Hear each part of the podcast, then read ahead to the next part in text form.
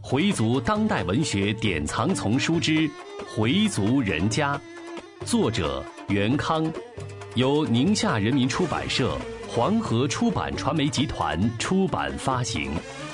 演播：Fatima。第七十一集：后悔来不及。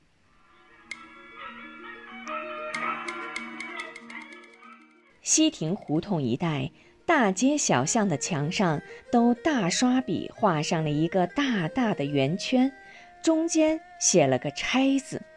一些商店在处理库存的货底，也有的是一些商贩租用被拆迁的店铺，利用拆迁来兜售自己的商品。顾客也弄不清谁是真拆迁的，谁是浑水摸鱼的。几家商店的门口都在不停地用小扩音器广播：“本店拆迁大甩卖了，所有商品一律降价处理了，赶紧来买了，还有最后三天了！紧急拆迁，疯狂甩卖！紧急拆迁，疯狂甩卖！”小喇叭的噪音吵得人心烦。拆迁办设在西亭胡同后街四号院儿，那里的人很多都是来打听政策的。门口贴着一张关于拆迁的告示，院儿内接待室的房间门上都标明着哪几条胡同。凡是这些胡同里的居民有什么问题，都可以到这儿来咨询。邵元找到基亭胡同所在的接待室，他敲门进去，接待他的是一个女同志。那位女同志非常热情，问他住在哪儿，有什么问题。邵元把自己要问的问题说了说，女同志取出一个大册子，找到他的门牌号，然后说：“您是米少元吧？您这是公房还是私房？”邵元说是私房，自己住着七间，租给别人四间。按现在的政策，我们可以拿多少钱？女同志问他是准备回迁还是不准备回迁。邵元说：“两种方案，您都帮我算一下。”于是，这个女同志就帮他计算了一下，如果回迁可以拿到多少，要是不回迁可以拿到多少。邵元一一记下，然后就跟这位女同志谈了谈家庭出现的一些矛盾。女同志笑着说：“我们不好插手您家的事儿，但根据现在的政策，我们的政策基本上是向户口在这里住的居民倾斜的，也就是说，要多考虑这里的居民利益。”至于你们的财产怎么分，还是由你们自己去商量解决。实在解决不了的，可以请求法院出面调解。邵元听完女同志的解答，心里多少有了些底。他还得商量一下，原来的方案是把老太太的两间房也计算在内。现在情况有了变化，老太太不在了，邵丽又被抓进去了，这两间房怎么处理？还得跟邵恒和邵英商量商量。上次去看邵英，他想提提这事儿，但又觉得邵丽刚被抓进去就提房子的事儿，似乎不太好，也就没说这事儿。邵元觉得应该给佩东打个电话，把自己了解到的拆迁政策跟老大说说，顺便又提到了邵丽被关进去的事儿。邵元说：“你看佩金的事情还没个了结。”现在你三伯又进去了，我怎么也得去看看他。佩东说：“你也别替人家操心了。要我说，他折进去了，怪谁啊？怪我们啊？怪他自己，不做好事儿，想着法儿的坑人害人，进去活该，判他十年也不多。你还惦记他干什么？再说，他什么时候想过您呢？”邵元不这么认为，他不仁，我不能不义。那次我也表态了，这两间房就留给佩京，也不按回迁的价来算了，那样还能多给他点别人家的事儿，我们能帮忙还得帮，甭说是自己家的事儿了。米少利怎么不好？什么时候也是你三伯，佩京也是你兄弟，他忘恩负义也好，以怨报德也好，那是他的事儿。他做了多少坏事，到了后世会给他清算的。我们该怎么做，还得怎么做。佩东似乎很不耐烦地说：“得了你，现在还说什么三百三百的，就当没有这个三百。少元一惊：“你，你怎么这样说？”回到家，把自己打听的情况跟老伴儿说了说。丁宝香气冲冲地说：“哈家那个混蛋把我脑袋开了，他们倒来个恶人先告状，把他老舅给告了。”少元一听，吃了一惊：“他先动手打的咱们呀，怎么还告我们呀？”丁宝香头上的伤还没完全好，头上的纱布已经去掉了，但伤口还看得见。他说：“那天他们又去派出所了，说赵月是他们家的女婿，处理上当然就偏向他们了。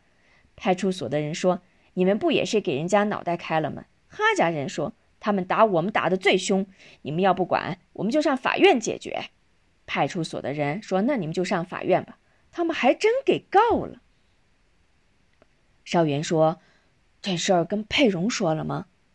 我打电话跟他说了，他说甭怕他们。”就是告到高院那儿去，他们也赢不了。邵元叹口气道：“怎么尽是事儿啊？佩金关进去没俩月，他爸又进去了。现在邵丽的事情还不知道怎么样，又闹出个哈家的事儿了。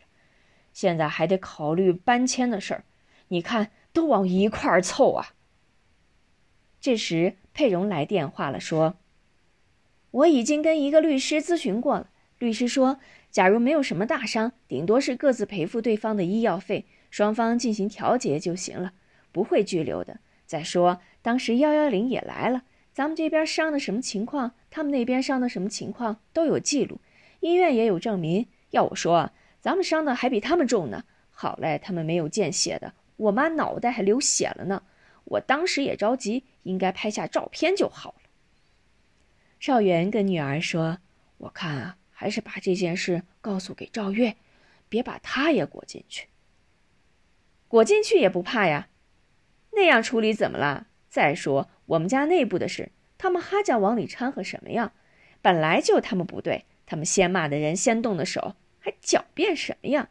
您甭怕，打官司还不好办，不让他赔本才怪呢。只要把事情摆平了就好，咱们也不要求别的。干嘛不要求啊？他们把椅子给摔坏了呢，还有奶奶屋里大衣柜的镜子也让他们砸了，让我妈再看看损失了什么东西，该赔的都得让他们赔，一点别客气。爸，我跟您说哈，他们这帮人就是蹬鼻子上脸，你越老实，他越欺负你，您别老发善心了。挂上电话，邵元对老伴儿说：“咱们这佩蓉在外边可真吃不了亏，好家伙，真有点得理不让人的劲儿。”他随谁呢？我看他的脾气啊，有点像你。丁宝香说：“我就这么得理不让人嘛。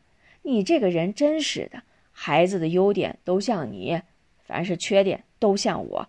早晚咱们得打离婚。”少元笑了：“得，那边官司还没打呢，咱们这边又闹离婚，这唱的是哪出啊？”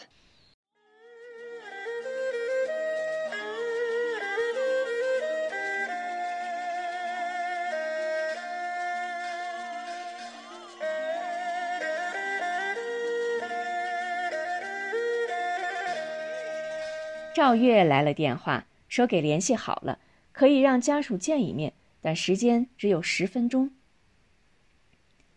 邵元接完电话，马上告诉邵英，约他一起去看邵丽。邵英的话里似乎有些犹豫，邵元以为是老妹的心情不好，怕见了更难受，便劝他：“还是去看看吧，甭管怎么说，他还是你哥哥呢。”邵英听了一阵心酸。第二天上午，邵英在单位请了半天假，开车接了大哥，就一起到了郊区的一个看守所。路上，邵元对邵英说：“我已经想好了，只要能为他减轻罪过，我就是多损失一些也没关系。”邵英说：“看看他的态度吧。”路上，邵元在想。租出的四间，加上老太太的两间北房，都折成钱，是不是可以抵一些偷逃的税款呢？他想把自己的想法跟老三说说。佩金回来，大家再帮忙想办法，先解决眼前的事儿再说。他把自己的想法跟少英说了说。少英说：“看看再说吧。”少元很少坐少英的车，倒是听孙女说过，姑奶奶开车倍儿溜。今天坐在他的旁边，看着他开车，果然很熟练，开得又快又稳。少英头一次来这种地方，看守所警戒森严，使人感到一种威严和恐惧。他们过了两道卡，来到接见室等候。接见室里空荡荡的。只有他们两人，虽然房间很大，少英还是感觉憋闷得很。他们等了一会儿，一个警察把少丽带了进来。他们中间隔着一层玻璃，双方对话都要用电话。少元拿起了电话，少丽叫了声“大哥”，声音就哽咽了。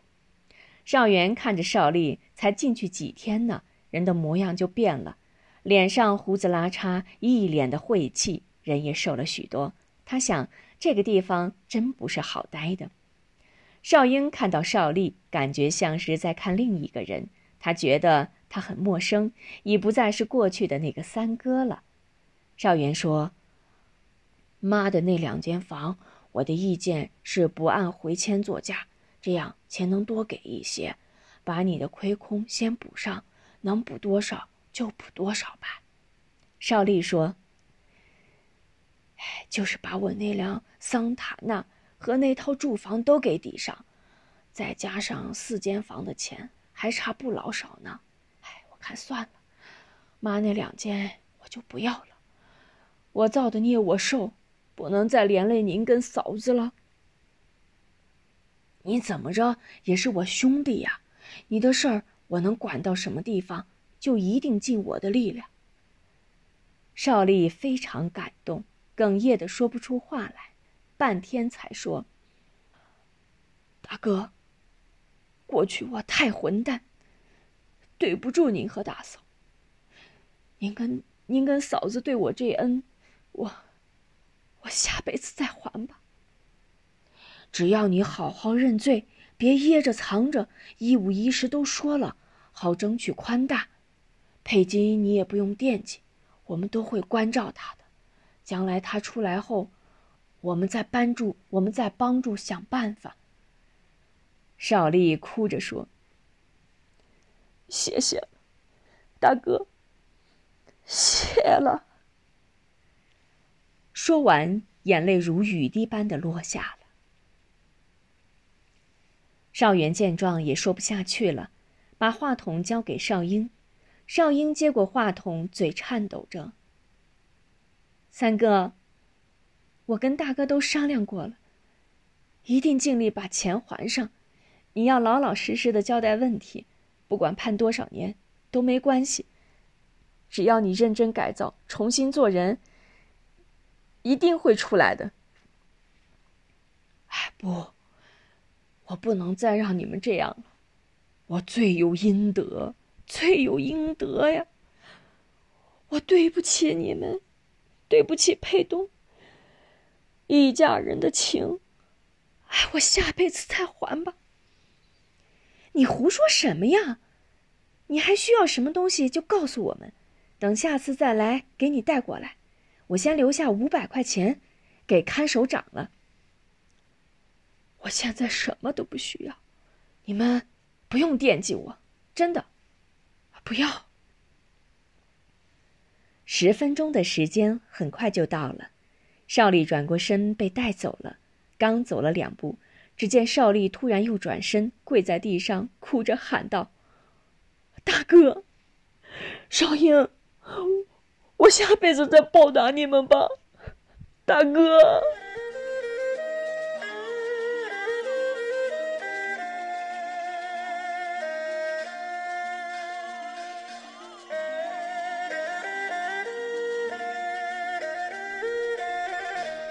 望着少丽的身影，米少元和米少英都流下了泪水。